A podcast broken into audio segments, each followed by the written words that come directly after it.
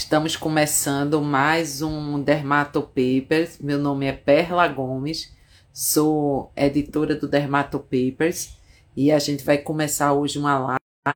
E estou convidando aqui a nossa participação especial aqui de doutora Roberta Siqueira. Oi, Robertinha. Boa noite. Boa noite. Robertinha, ela é a chefe do ambulatório de hidradenite supurativa lá na dermatologia do Hospital das Clínicas. E Robertinha fez mestrado também nessa área. E a gente não podia deixar de convidar ela, porque ela hoje está um expert em hidradenite. Prazer. É uma, uma, uma, uma doença, assim, que a gente sabe, né, que até pouco tempo era até negligenciada, né, Robertinha? Assim, as pessoas tinham medo, né, receio, e hoje é uma, uma eu vejo tanta gente boa, competente, é, entrando nesse mundo, e tanta gente está sendo ajudada, né, Robertinha? E graças a Deus, pessoas tem muita coisa, tem muito estudo, tem muito tratamento hoje. E aí eu quero explicar a vocês que a live ia ficar muito extensa. E aí não é o sentido, né? A gente sabe que a live é um momento mais curto. Então a gente combinou, eu e Robertinha, que a gente vai fazer em dois tempos essa live. Então hoje a gente vai falar é, e vai introduzir, falar de manifestações clínicas, fatores associados, comorbidades, é, vai falar de scores. E na segunda-feira, às 19 horas, a gente vai ter o segundo papo, que é falando um pouquinho sobre diagnósticos, orientações de tratamento, o que fazer, falar de imunobiológico. Então, aí vai ficar uma coisa bem legal, porque vai ficar uma coisa tranquila, né, Robertinha? E aí a gente conseguiu fazer em dois tempos, tá? Então, Robertinha, seja bem-vinda a Dermatopapers, viu? E aí, é, você quer falar alguma coisa? Podemos já introduzir o assunto. Eu queria só novamente dar boa noite a todo mundo que está assistindo a gente, agradecer muitíssimo a você pelo convite, pela oportunidade. Hidradenite é sim uma doença muito desafiadora, tanto para todo mundo que lida com ela, como para pro, os pacientes, né? Eu digo tanto para quem cuida, para quem trata, para o médico, para o, enfermeiro, como para o paciente e para os seus familiares. Então, isso desafia a gente cada vez mais a tentar atender essa demanda é, que esses pacientes têm. É, é, uma luta, mas é também muito gratificante quando a Isso. gente vê que a gente está fazendo alguma diferença né, na vida, na vida desses, pacientes, né, desses pacientes é, e, e dos familiares. E aí, Robertinha, vamos então começar, né? Então, o que é? Qual é a definição hoje que a gente vê de hidradenite? O que é a hidradenite supurativa? A gente vai chamar, fazer, ter um, falar um pouquinho disso, o nome, é, abreviar o nome para HS, porque senão vai ficar toda Melhor. hora hidradenite, né? né? Então, o que é, qual é a definição hoje de HS, que é a hidradenite supurativa? Isso, então então, a definição clássica é que é uma doença inflamatória, não é uma doença infecciosa, é uma doença inflamatória crônica, recidivante, que acomete o folículo piloso em área de glândula sudorípara apócrina. Antigamente a gente acreditava, há muitos, muitos anos atrás, que a doença seria exatamente da glândula apócrina, porque a, as lesões classicamente acometem essas áreas, que são as principais dobras, né? Axilas, virilha principalmente. E, mas hoje em dia a gente sabe muito bem que a doença é do folículo. É, é uma doença que acomete, assim, ela causa um impacto importantíssimo na qualidade de vida desses pacientes, né? E, e muitas vezes deixando sequela, física, psicológica, socioeconômica. Sim. Então, é uma doença Sim. importante que vale a pena que todo mundo saiba um pouco sobre ela, né, para que a gente possa suspeitar. E como né? você mesmo disse, é uma doença do folículo piloso. Isso. Onde tem folículo piloso, você pode ter a hidradenite. Exatamente. Só não vai ter isso. em mãos, em pés em região de mucosas, né, Robertinha? Mas Exatamente. no restante pode ter. E como ela mesmo disse, a gente tem os locais mais típicos, mas a gente tem, porque a gente quando fala em manifestação clínica, é bem exuberante, né? Ela pode vir de várias formas, mas a gente vai explicar para vocês aqui uma forma, uma manifestação mais típica, né, da doença. Mas a gente sabe que ela pode vir de várias formas diferentes, né? E como é essa manifestação, Robertinha, clínica, Isso. mais típica clássica, que você? É, a, a forma clássica e é também o que preenche os critérios diagnósticos são as lesões típicas, que são principalmente nódulos, abscessos, fístulas e algumas cicatrizes típicas de dradenite, que são cicatrizes em ponte, cicatrizes em acordeon, é, em localização típica, que é essa localização Isso. de apócrine, axila, virilha, nádegas, região genital, perianal, perineal e nas mamas também, as mulheres, uh, e de forma crônica e recorrente. Isso se traduz por pelo menos dois episódios de flare, né, de agudização, num período de seis meses, ou que ela seja uma doença também persistente é, por pelo menos esse período. Isso é, é, é, realmente a manifestação clássica da doença. Isso, isso. E aí é importante a gente entender também um pouquinho a incidência, a prevalência. É uma doença rara, né? É uma doença Não. que é comum em mulheres, é uma doença que é comum em determinadas é, etnias. Então, vamos entender um pouquinho o contexto, né? Porque às vezes a pessoa, como você me diz, ela não é rara. Perfeito. Mas assim, mas também a gente não é uma doença que a gente pega tão comum, né? No, no, no, no, no consultório, no ambulatório, você tem sua, sua você já tem a sua população, porque como hoje você faz esse trabalho, termina você tendo tanto no particular como no público, né, seu ambulatório, mas assim, é importante a gente entender que não é rara, né, Robertinha? Então pode chegar em qualquer ambulatório. E uma coisa que é importante que a gente está trazendo nessa live de hoje é para a gente entrar nessa intimidade com a hidradenite. Por quê? Porque a gente vê que entre começar o aparecimento das lesões e o diagnóstico. Às vezes há um atraso de diagnóstico, vocês vão ver aí, de sete anos. Então é importante a gente entender o contexto, entender esse, esse, essa manifestação típica que Robertinha falou e entender também que ela não é rara. Então ela vai chegar para a gente, né? Chegar no nosso consultório. Como é a prevalência, a incidência, como é que ela se manifesta no mundo, né? Isso essa mesmo. hidradenite. Isso mesmo, Perlinha a gente precisa ter em mente que a doença não é rara. Apesar do nome hidradenite supurativa, muita gente nem sequer ouviu falar. É, ela tem uma prevalência muito parecida com a da psoríase, que já, já é um pouco mais difundido esse nome, né?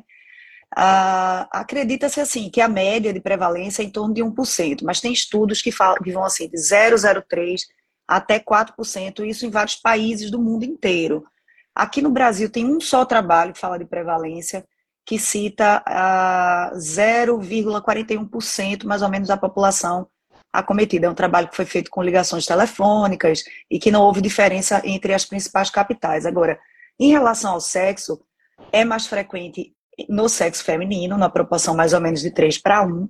Ela tende a iniciar após a puberdade, mais ou menos entre a segunda, quarta ou quinta décadas de vida, mas pode começar antes ou até depois.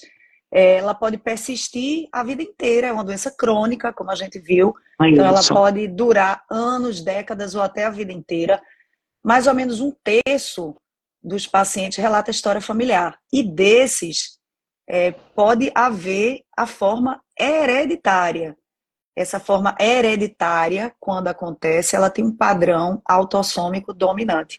É, e por último, para fechar mais essa, essa parte de, de, de estatística, né, de epidemiologia, existe uma média nos estudos de atraso diagnóstico de cerca de sete anos. Alguns estudos falam em 12 anos. Então, isso é, isso é muito, muito importante. tempo, né? E a gente precisa entender por que, que é tão importante a gente é, saber, pelo menos suspeitar né, da, da doença. Isso. A gente não precisa necessariamente já afirmar o diagnóstico na primeira consulta, mas a gente tem a obrigação, como médico de qualquer especialidade, de suspeitar. E aí a gente vai decidir se a gente vai acompanhar esse paciente, se a gente vai encaminhar para outro especialista, ou se a gente vai pedir algum exame para nos ajudar no diagnóstico. Mas mais na frente a gente pode falar sobre isso com mais detalhes. Exatamente. Então é importante, né, a gente saber disso, que é mais comum em mulheres, como você disse, né? Até você tinha comentado que no Oriente isso é diferente, né? No Oriente essa, há uma inversão desse padrão, é mais comum em homens, né? Mas assim. Isso acontece a gente não sabe se é alguma influência da etnia ou se pode ter a ver com alguma questão cultural, por exemplo, o tabagismo que a gente vai ver lá na frente também, ele tem associação. É, tem, os pacientes com hidradenite, eles têm mais associação com o tabagismo do que os que não têm. Então, será que porque nesses países é feio as mulheres fumarem, isso pode também influenciar nessa estatística? A gente ainda não sabe. Isso. Então vamos entender um pouquinho, né, Robertinha, como se dá essa fisiopatogenia, né? Porque é importante a gente entender, minha gente, que é uma doença inflamatória. A gente pode ter até uma infecção secundária. Isso Perfeito. vai acontecer. É, Robertinha, na prática, é a prática dela, né? De vez em quando vai chegar aquele paciente com saída de secreção purulenta, tendo febre, mas ela não é uma doença infecciosa primária, ela é uma Isso. doença inflamatória. E para a gente entender o que é essa doença inflamatória, existe hoje, é, a gente entende já a fisiopatogenia, a gente não sabe a ordem ainda correta, né, dessa fisiopatogenia, mas a gente já entende. E o que é que acontece, assim, nessa, né, nesse universo da hidradenite supurativa? Então, do ponto de vista histológico, o que a, gente tem um, alguns eventos que são obrigatórios para que a doença se manifeste. E em alguns momentos a gente não sabe exatamente a sequência, mas o fato é que tem que existir uma oclusão folicular, isso acontece mais ou menos a nível do infundíbulo, que é ali acima né, da, da glândula sebácea, é, e aí, essa oclusão, ela se dá por hiperceratose. Existe um espessamento da camada córnea, naquela região onde desce ali o epitélio, né, no folículo. E com essa oclusão, juntamente com uma perifoliculite subclínica, a gente vai ter uma dilatação lá embaixo do folículo piloso, que vem na, na sequência a romper, e aí todo esse conteúdo intrafolicular, ele vai ser liberado na derme. E como consequência a gente vai ter aquela reação exuberante inflamatória com afluxo de células inflamatórias, com produção de citocinas. Se esse processo realmente é, cronificar, se a doença tender à progressão, com o tempo haverá a formação de lesões que a gente chama de túnel ou fístula ou trato sinusal, que são todas chamadas é, mesmo é, como sinônimos, nome, né? né em, em, vários trabalhos ainda não existe uma. A gente não entende como diferenças entre essas terminologias. Aparentemente, todas são usadas como sinônimos mesmo, mas a fístula já é uma fase, né, já é um, um pulo da fase da, da, da hidradenite, da gravidade, que a gente não quer chegar lá.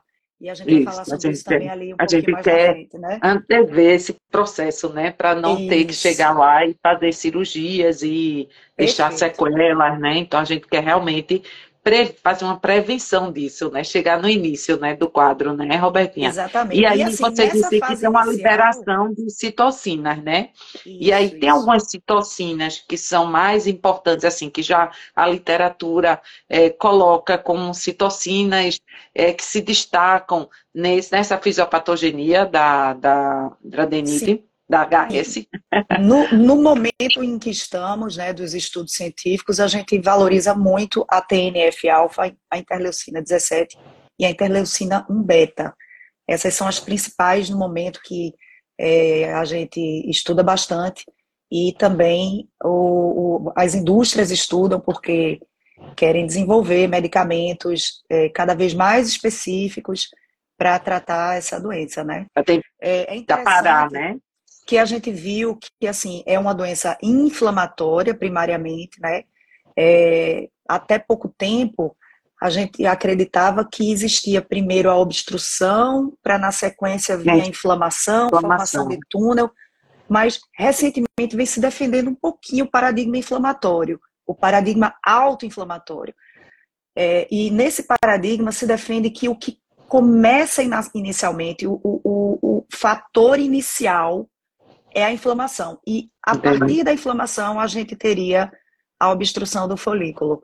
E aí viria toda mais essa outra sequência. Inflamação, né? Mais e aí mais inflamação, né? E tem um paradigma diferente. Diga, pode falar.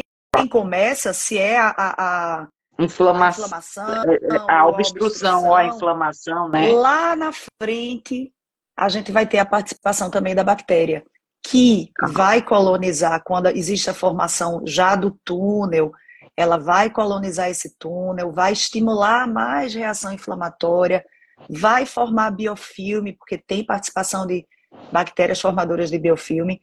E aí isso vai, vai perpetuando, né? E além disso, é, com essa a, a, as, os queratinócitos mesenquimais que vão ali epitelizando esses túneis, eles vão produzindo quimiocinas que vão atraindo neutrófilos, mais, mais né? células né? inflamatórias e vai havendo a produção daquela massa gelatinosa proliferativa infiltrativa que se fala tanto na, na hidradenite, que também participa desse, desse loop inflamatório, porque fica lá o tempo inteirinho estimulando a inflamação junto com a, a, a flora bacteriana que está lá, o biofilme. Esse seria o que a gente chama do paradigma autoinflamatório, né? Exatamente. Levando Quando... formação dessa geleia, né?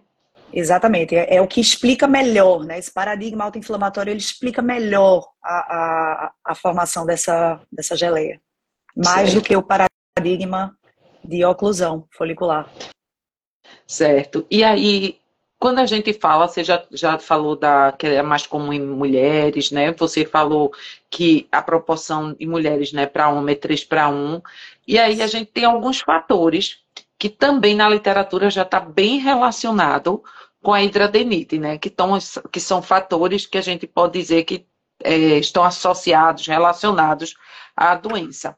E quais são esses principais fatores, assim, que a gente hoje é tão, tão certo essa associação na literatura. Perfeito. É, é uma doença multifatorial, complexa. Né? A patogenia ainda está sendo desvendada, a gente já sabe muito mais hoje do que a gente sabia no passado, mas, de fato, tem alguns fatores que participam aí desse, desse, dessa complexa é, patogenia, vamos dizer, dessa doença. Os fatores hormonais provavelmente participam porque a gente tem uma doença que surge principalmente depois da puberdade. É mais comum em mulheres. Alguns anticoncepcionais, por exemplo, anticoncepcional só de progesterona, muitas vezes agrava a doença. Anticoncepcional com ação antiandrogênica, muitas vezes melhora a doença. É, mulheres gestantes tendem a melhorar. A mulher pós-menopausa normalmente também melhora.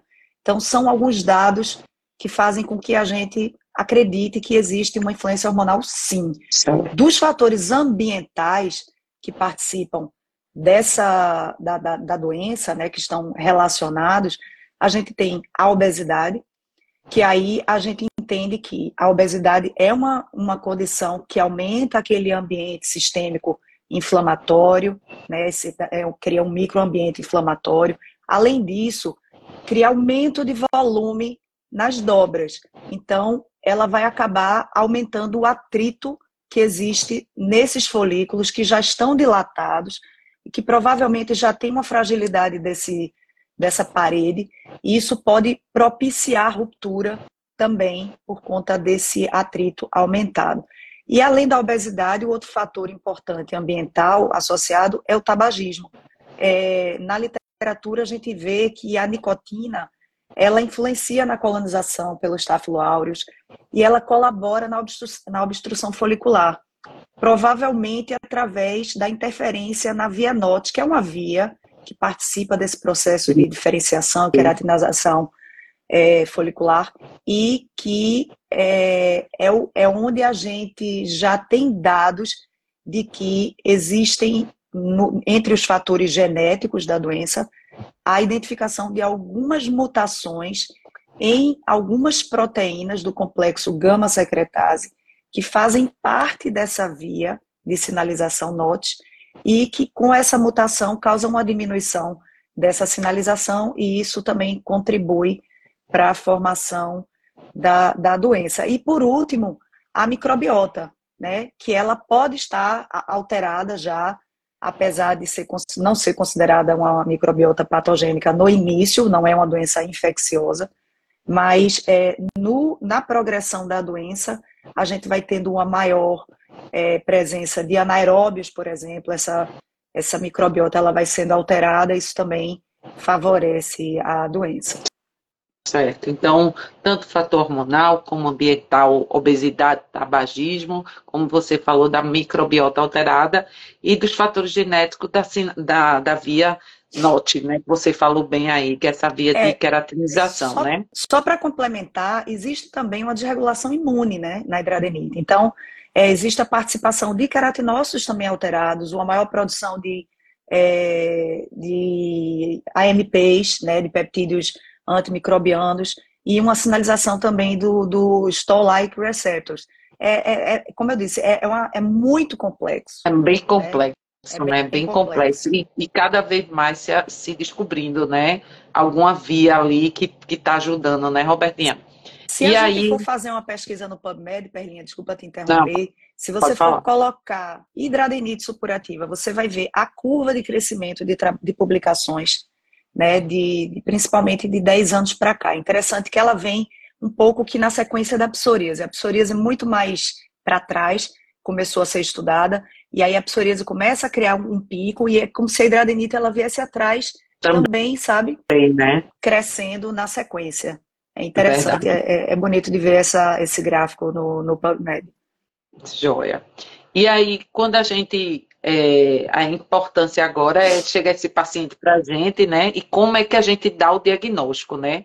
Então, quais são as manifestações? Você já falou da, da manifestação típica, mas quais são os critérios que a gente usa na prática para dizer, ó, eu estou diante de uma hidradenite. Isso não é um furúnculo, isso é uma hidradenite, né? Perfeito. Quais são, então, como é que a gente dá esse diagnóstico? Perfeito. São três critérios clínicos que todos têm que estar presentes. É, você precisa ter lesões típicas, como a gente citou, nódulos, abscessos, fístulas ou, ou cicatrizes típicas em áreas típicas, que são as áreas de apócrina, que a gente já mencionou, e de evolução crônica e recorrente, também como a gente citou, que tem que ter dois episódios no período de seis meses. Claro, tudo isso pode ter algumas variações, mas é, são os critérios definidos na, na, nos consensos de hidradenite supurativa europeus. É, além disso, claro, tem os critérios menores, que aí você tem, por exemplo, comedão ou o pseudo-comedão, que é o comedão de dupla saída nessas áreas. É, você ter comedão em área não seborreica é estranho. É estranho. É, você ter comedão é. na axila, na virilha, isso com certeza é um dado muito importante que corrobora muito no diagnóstico. Além disso, ausência de febre, que você vê mais é, num, num, talvez numa doença infecciosa. Num abscesso, né? Numa, numa, é, que tem mais infecção, né? Isso, a história familiar, se tiver um paciente com história, ah, minha mãe tem, minha avó tem, você tem que obrigatoriamente pensar também na hidradenite. Claro, se você está com dúvida de se é hidradenite ou não, certamente essa é a melhor fase que você tem que tirar essa dúvida. Porque é nessa fase que a gente quer ter o diagnóstico. Sim. Quando você diz assim, ah, daqui a. se piorar, a gente vê de novo, então você corre o risco do paciente demorar para voltar, e aí, quando ele voltar, ele já voltar naquela fase mais avançada, de maior gravidade, e aí você já perdeu um pouquinho do timing para fazer o tratamento. É. A gente quer ver, é. quer diagnosticar esse paciente bem no comecinho mesmo. Então, você já falou, então, são as lesões típicas, nos locais típicos e de evolução crônica e recorrente, né?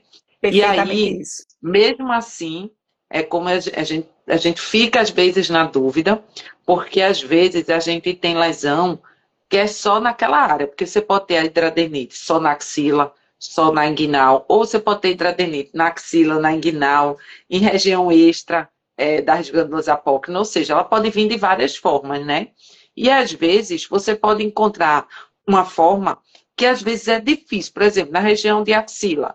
Aí tá lá a formação de um abscesso ou de um furúnculo, né? Aí quando é que eu chego assim, eu digo, olha, estou avaliando, estou olhando, isso é um abscesso, isso é um furúnculo, isso é o início de uma hidradenite, porque isso passa na cabeça claro. da gente, né? Quando a gente está avaliando. Claro. Quando já vê as traves, quando a gente já vê é, comedão, a gente já chama atenção.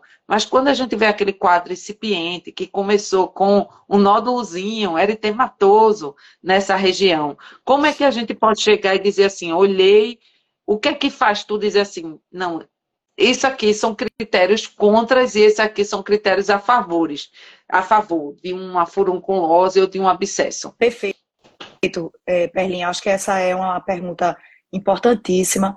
É, a hidradenite, claro, a gente já viu quais são os critérios clássicos mais importantes, é, e a gente viu também os critérios menores, né? Isso ajuda muito. Agora, lógico, a pessoa pode então, ter um aqui, a falar aqui, que, dando boa noite a todos. Gleison dizendo, tô adorando. Coisa que boa. Bom. Que bom, prazer, Gleison, ter você aqui. Muito bom, é uma honra. É, então, assim, o, quando você, você pode ter um abscesso comum infeccioso, um furúnculo na axila ou na virilha também. Pode, Isso, você é. não, né?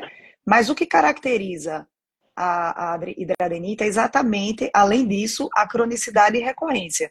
Claro, se você tiver um paciente com lesões, tipo furúnculos, abscessos em outras áreas que não são as áreas típicas, você não vai levantar de cara a hipótese de hidradenite. Você vai pensar em furúnculo, você Isso. vai pensar em abscesso. Mas em algum momento você pode ter essa dúvida mesmo. É, aí vamos lá, no abscesso, no furúnculo, você vai conseguir tratar, se, se tiver necessidade, por exemplo, de antibiótico sistêmico, você vai fazer um ciclo curto, você vai fazer uma termoterapia, eventualmente você vai drenar um abscesso. E vai resolver, vai, né? Vai resolver. Na hidradenite, ela tem um curso crônico, um curso recidivante. Você não vai conseguir resolver em uma vez esse problema. Então, uma das coisas que você pode fazer e deve, na suspeita de um paciente com hidradenite, é monitorar esse paciente, é contemplar essa doença. É, volta daqui a um mês ou três meses, se for o caso. Fica atento. Se você tiver outra crise, vem antes, antecipa. E claro, a gente tem também algumas outras medidas que a gente pode falar, que a gente vai falar um pouquinho mais é, em detalhes mais adiante, que é o uso do ultrassom de alta frequência, Isso. né? É, mas daqui a pouquinho a gente fala sobre o ultrassom, Isso é importante, que ajuda no diagnóstico diferencial. Às vezes já chega no consultório dizendo assim, doutor, já usei. Aí abre a bolsinha cheio de antibiótico oral ou tópico e a lesão não melhora né? Então, às vezes, ele já chega com a dica, né, Robertinha? Já é, fiz isso tudinho, né? Olha, e ninguém, não melhorei, né? muito, né? Foi muito bom você tocar nesse assunto, porque a nossa prática é exatamente essa. A gente recebe um paciente já com uma história, né? Isso. De uso de diversos antibióticos sistêmicos, de drenagem de abscessos. E assim, eles muitas vezes se perguntam, doutora, o que é isso? Porque, assim, eu conheço uma pessoa que teve um abscesso, que tratou e ficou bom. E por que, que eu não fico bom disso? Né? Isso é, é, uma, é uma rotina na, na nossa, no nosso ambulatório. Acho que todo mundo que trabalha com hidradenite está cansado de, de passar por esse tipo de situação. Obviamente que a, a gente trabalha muito em divulgar a doença exatamente para que isso não aconteça, mas infelizmente é, é a nossa realidade. Exatamente. Então, é mais uma vez é isso, né? Então, o furúnculo normalmente você trata um curso curto com termoterapia se resolve, né? Normalmente não é tão comum ter dobras, mas você também é, a, você pode ter hidradenite fora das dobras, né? E aí pode confundir aí também. Então é importante saber que ele, o furúnculo é primariamente infeccioso e a hidradenite é primariamente inflamatória, Perfeito. né? Então, é por isso que o curso de um é curto e o curso do outro é, é longo e não tem melhora clínica, né? Então, é importante a gente ficar atento a isso. Sabe o que é uma coisa assim que a gente vê muito também nesses casos no, no ambulatório de hidradenite? O paciente, finalmente, quando a gente fala para ele que ele tem hidradenite superativa, muitos falam assim: então, eu, eu tenho uma doença, então realmente essa doença tem nome eu, eu ainda brinco assim, falo, tem nome e tem sobrenome. É Mas agora você já encontrou, né? Um você né? sabe o que você tem e agora você tem um lugar em que a gente vai, vai cuidar de você, Isso. né? Porque é, essa sensação de, de, de ter alguma coisa que não se não sabe tem um é, acolhimento, né, do que não, se sabe, né? Não sabe é. para onde ir e quem é que vai cuidar, cuidar de mim, né? De mim, isso realmente muda muito essa história quando a gente dá esse diagnóstico e, dá, e traz esse acolhimento para esse paciente. É, e, e aproveitando esse gancho de erros diagnósticos, diagnósticos diferenciais, então às vezes a gente está diante, por exemplo, de um cisto pilonidal, lá na região interglútea, né? E aí também uma dificuldade, né, Robertinha? Claro que aí eu vou ver se tem outros locais, é, ver se, como você disse, se tem outras, outras, outras lesões que justificam aquilo ser uma, uma hidradenite, mas às vezes confundem na, tanto na clínica como também no diagnóstico, é, seja por ultrassom, seja é, histopatológico, né? É, na verdade, pode acontecer sim de, de, de, confundir, de você ficar na dúvida, especialmente quando é um paciente que tem hidradenite nas áreas clássicas, e ele pode ter uma lesão próxima da região do cisto pilonidal, e você ficar na dúvida, será que é hidradenite, é um cisto pilonidal? Eu já tive alguns casos de proctologistas encaminharem para mim para tentar diferenciar, mas o cisto pilonidal também é comum em associação com a hidradenite. Inclusive, quando o paciente tem hidradenite, acne conglobata, quando ele tem foliculite absedante e o cisto pilonidal, a gente tem aí uma síndrome de oclusão folicular, que é também chamada de tétrade. Quando tem três dessas condições, a gente chama de tríade de, da oclusão folicular. Né? Então, são condições que podem coexistir, eventualmente podem também é, é, parecer, né, precisar ser, que sejam diferenciadas como também quando tu pega assim doença inflamatória intestinal com aquelas fístulas indo para a pele, né? Deve também entrar nesse diagnóstico diferencial que às vezes deve ser difícil, um abscesso retal com a fístula para a pele, né? Então tudo que é, tiver relacionado à formação de fístula, às vezes você pode ficar nessa dúvida também, né? E, e dá para fazer esse diagnóstico diferencial? Dá, é, é, é, muito importante também você falar isso, porque a doença de Crohn cutânea, ali naquela localização perianal, ela pode realmente simular a hidradenite supurativa, elas podem coexistir, mas tem diferenças, principalmente do ponto de vista ultrassonográfico. Quando você tem manifestação de hidradenite supurativa, no ultrassom de alta frequência, você vai ver espessamento dérmico, dilatação de folículos pilosos, que são situações que você não vai ver nas lesões do, da doença de Crohn, que também pode formar fístulas, né? Já na fístula perianal ou fístula periretal, é, não é uma condição, é, não é nem é Crohn, quando nem é Crohn e quando nem é hidradenite supurativa, a, o exame de imagem também ajuda. Habitualmente, na, no exame de, de, de ressonância magnética, essas lesões elas estão na parte dentro intraretal, acima da linha pectínea, e na hidradenite abaixo. Veja que na hidradenite é uma doença que vai da pele para o trato gastrointestinal. O caminho entendi. inverso acontece na fístula é. periretal. Periretal, entendi. É importante porque fazer esse diagnóstico diferencial, ter essa ideia, Isso. vai ajudar bastante e fazer e o diagnóstico tanto, diferencial, que não é pouco, né? São muitos, né? Tanto a ressonância magnética pode ajudar, né? Como a ultrassom de a ultrassonografia de alta frequência claro, também ajuda, um né? radiologista que seja é, bem familiarizado com esse exame, porque é um exame relativamente novo ainda, né? A ultrassonografia de alta frequência é, é, é muito mais recente do que a ultrassonografia, vamos dizer assim, clássica, e tem ainda muitos radiologistas que não estão totalmente familiarizados com essa técnica. Verdade, verdade. E aí a gente vai para assim, quais são os fatores, quais são as comorbidades que a gente vê mais em associação com essa com HS, né? A gente sabe que é feito na psoríase, né? A gente diz que Isso. o psoríase não é uma doença de pele, é uma doença sistêmica, né?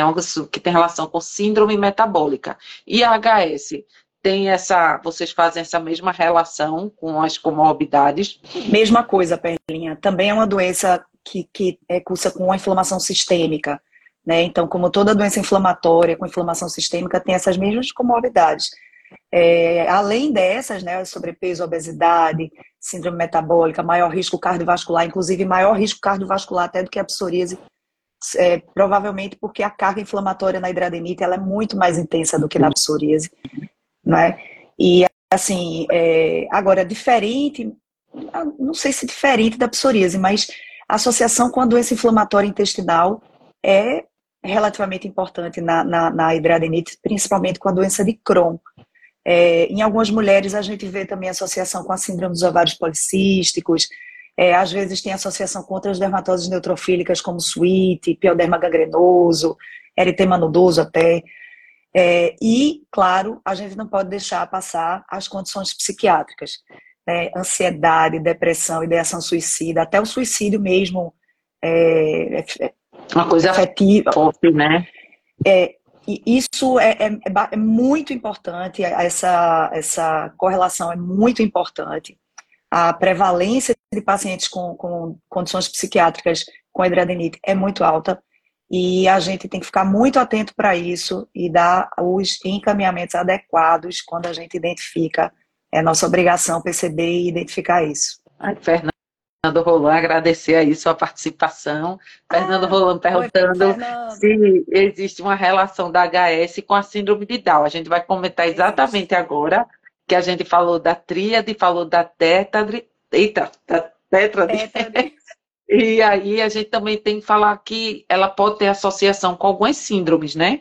E aí, quais são essas síndromes que a gente vê associação da HS? Pois é, um, uma, a síndrome essa da oclusão folicular, que a gente já falou, mas tem outras formas sindrômicas também. Então aí a gente tem PASH, que é a associação de pioderma gangrenoso com acne, hidradenite supurativa, a gente tem a PAPASH, que aí a gente já tem artrite piogênica, pioderma gangrenoso, acne, hidradenite.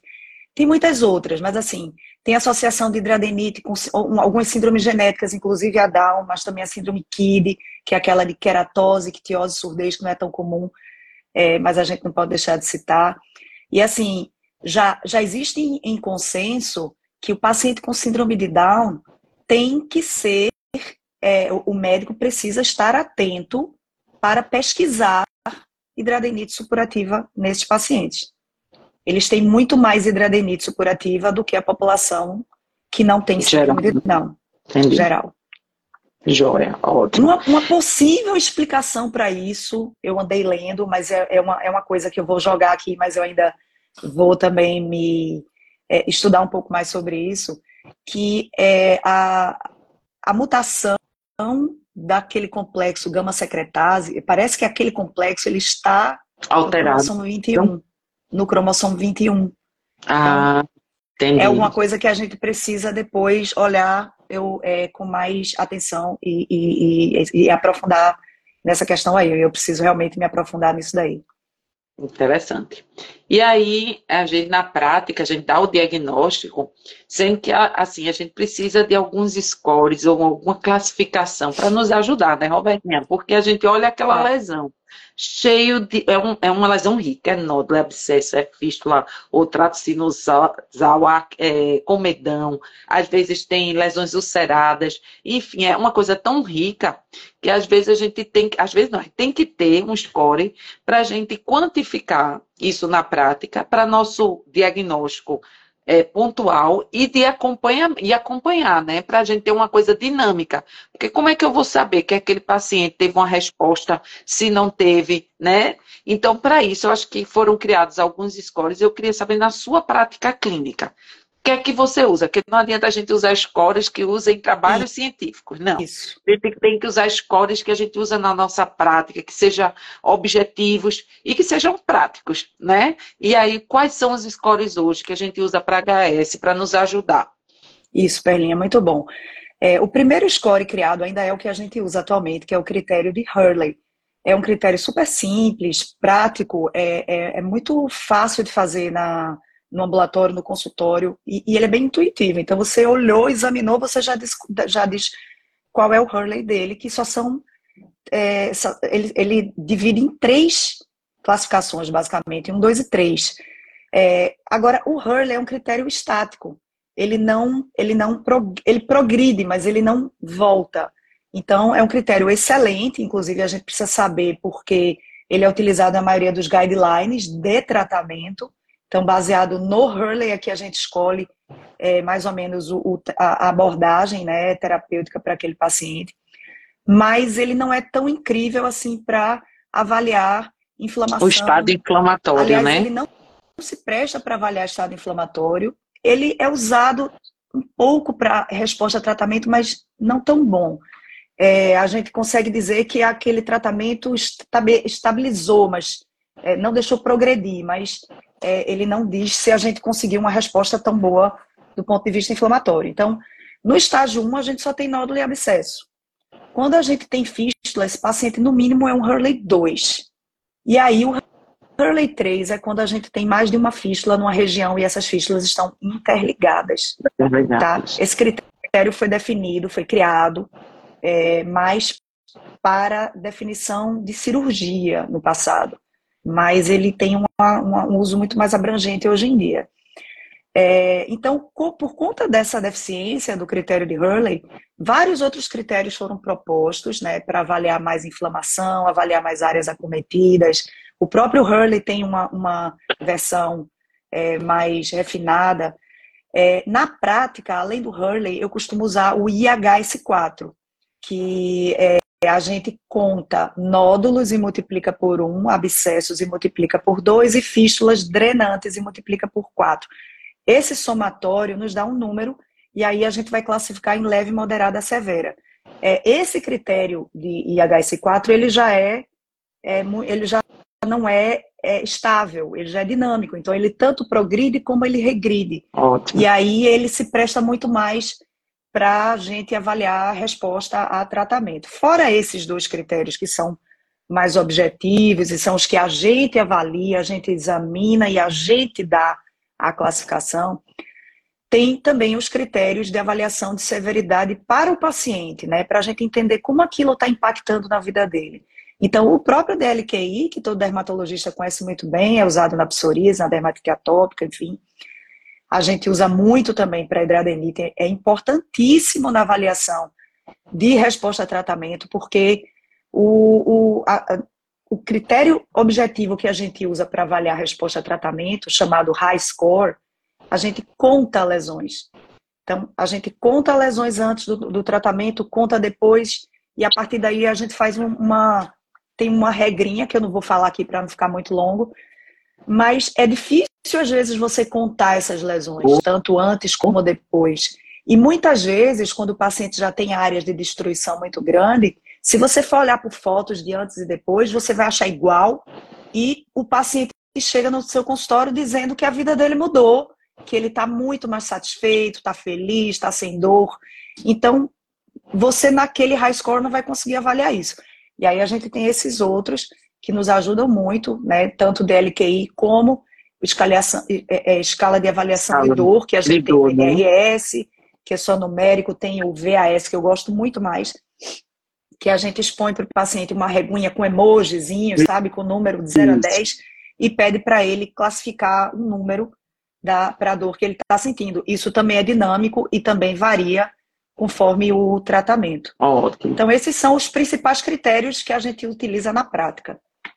Joia. Então, assim, vê, pessoal, a gente chegou aqui no, no final do, da primeira parte. Eu sei que deve estar. Tá, é, eu vou responder algumas perguntas. Eu sei que está muito bom. A Robertinha está trazendo muita informação importantíssima para a gente.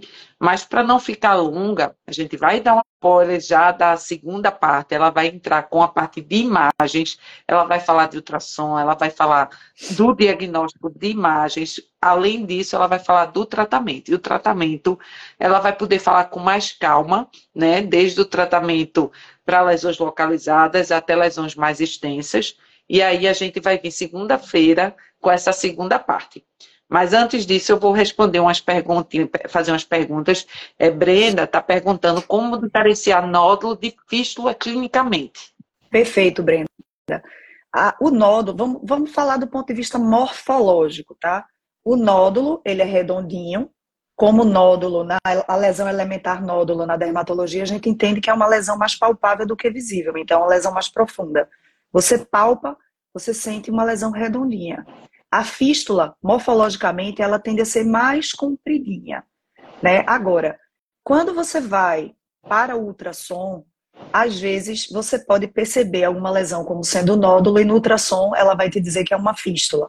Por quê? Porque ali ela percebe na morfologia que ela é mais compridinha e além disso ela vai perceber também características de epitelização dessa lesão que é, é, nos ajuda muito a diferenciar. Por isso que na próxima aula não perca, que a gente vai falar de ultrassom, é, que é, muitas vezes, inclusive, muda o critério de classificação que a gente faz clinicamente. Por exemplo, você diz que um paciente tem Hurley 1, e quando você faz ultrassom, na verdade, aquilo que você achava que era um nódulo é uma fístula, então esse paciente já é um Hurley 2, e aí a gente já vai ter que tratar ele diferente. É, mas assim, para quem não tem ultrassom, a gente vai claro, ter que usar né, da nossa experiência clínica como dermatologista para morfologicamente dizer o que é que é um nódulo, o que é que é uma fístula. E o abscesso, obviamente, é flutuante. É o que diferencia Isso. do nódulo. Aí, Gleison Duarte, se puder falar no bloco de terapias sobre sua experiência com comboterapias de suas preferências, fale. Então, já aí para ajudar aí a complementar essa parte é, do, do, do, tratamento. Maravilhoso. É, Maravilhoso. Né? Eu adorei Deixa eu ver se tem mais alguma é um, perguntinha é um termo, aqui. Né, que a gente usa em hidradenite é a comboterapia, porque assim, é, hidradenite, muito, muito dificilmente a gente consegue tratar com uma coisa só. É por isso que a gente brinca, chama de comboterapia, né? Sim. Porque a gente começa com o tratamento, não responde, você não vai trocando, você vai adicionando. É, muitas vezes você, você pode precisar trocar quando o paciente tiver intolerância, ou como de, realmente ele não, não responder nada. Se ele não responder nada, você pode até pensar em tirar. Mas você iniciou um tratamento, ele responde parcialmente, você quer mais, você vai adicionando. Isso. Aí a, é, é, a, gente entra no combo, né? É, uma foi o Fernando também perguntou é, se esse atraso no diagnóstico estava relacionado com a classe social se era porque a pessoa não se, né, pela classe social, não tem uma, um discernimento, não ia ao médico, ou também por um atraso do médico que não está preparado para dizer que aquilo é uma intradenite, né, Robertinha? Fernando, é uma pergunta excelente. Assim, eu não tenho dados científicos para te dizer que em relação à classe social, mas na minha impressão, o que principalmente atrasa o diagnóstico para os pacientes é a falta de conhecimento, por um lado, médico, em fechar o diagnóstico, e por outro lado, às vezes a demora também do paciente, porque ele vai achando que é um abscesso, que drenou, é, ele está conseguindo conviver um pouquinho ali no início, ele está trabalhando o tempo inteiro, não tem, não tem tempo de ir ao médico, e, e às vezes acaba se acostumando um pouquinho, vai convivendo, até que quando fica muito ruim, né, quando ele está sofrendo muito, ele vai mas tem também a questão do constrangimento. É uma doença que causa constrangimento, estigmatização. Então, às vezes, o paciente jovem não tem coragem de dizer à mãe que quer ir para o médico, ao pai, é, ou ele não tem coragem de ir ao médico porque tem vergonha, né? E, e tem, tem essas, eu, eu, na minha, e os diagnósticos diferenciais, né? Chega na, na atenção primária, chega na emergência, é um abscesso, drena o um abscesso, manda para casa, e aí, se nesse momento, veja como o médico tem esse poder, né? Se ele, pelo menos, na dúvida, levantar a suspeita, olha, pode ser que isso seja hidradenitis curativa, não tenho condição de dar o diagnóstico, mas vou te encaminhar aqui para um dermatologista. Então, isso já é uma, uma medida de extremamente útil e importante que é, o médico pode ali naquele momento estar tá mudando a vida desse paciente e o curso da doença dele. Tá, então, pronto, minha gente. Robertinha, só tenho a agradecer por Eu essa excelente aula. Aprendi muito.